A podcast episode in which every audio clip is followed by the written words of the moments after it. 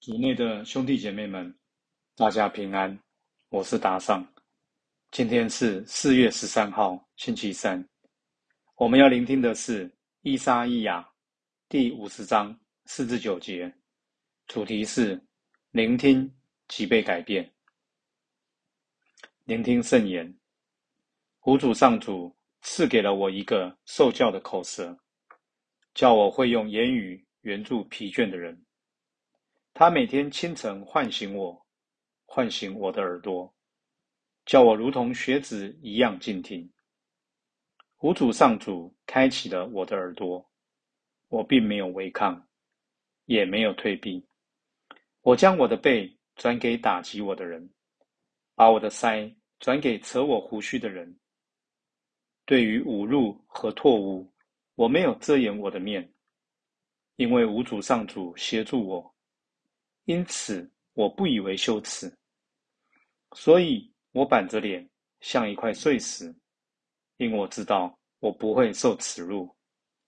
那给我伸冤者已来劲了，谁要和我争辩？让我们一起站起来吧。谁是我的对头？叫他到我这里来吧。请看，有五主上主扶助我，谁还能定我的罪呢？四经小帮手，今天我们看到伊莎伊亚先知预言，未来的墨西亚是一位温和的人，他聆听天主，顺服他。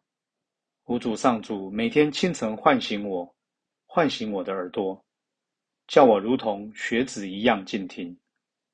他也是一个温顺的人，从来不用暴力反击他人，即便他人恶劣的对待他。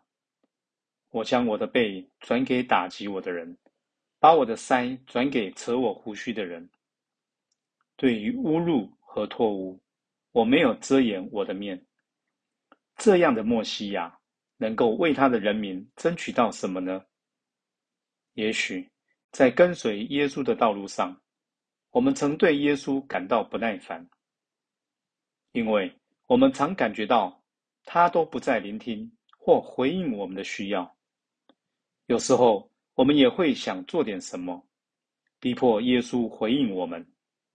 然而，我们这样的心态就像耶稣的门徒尤达斯一样。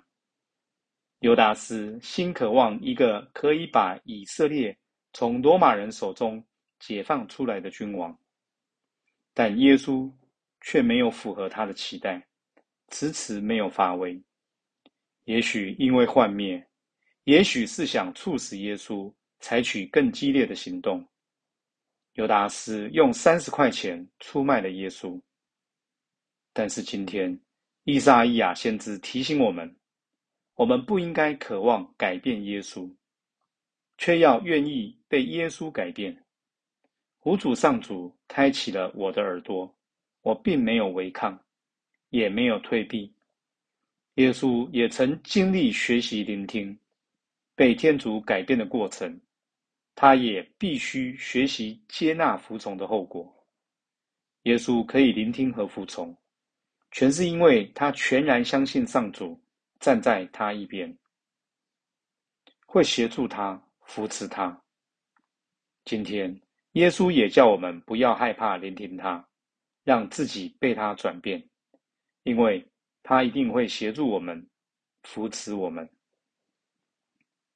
品尝圣言，五主上主开启了我的耳朵，我并没有违抗，也没有退避。活出圣言，耶稣在哪方面邀请你聆听改变呢？你有什么害怕阻碍你去聆听呢？全心祈祷，亲爱的主圣神，请你开启我的心，教导我聆听你的话。希望。今天我们都活在圣言的光照下，明天见。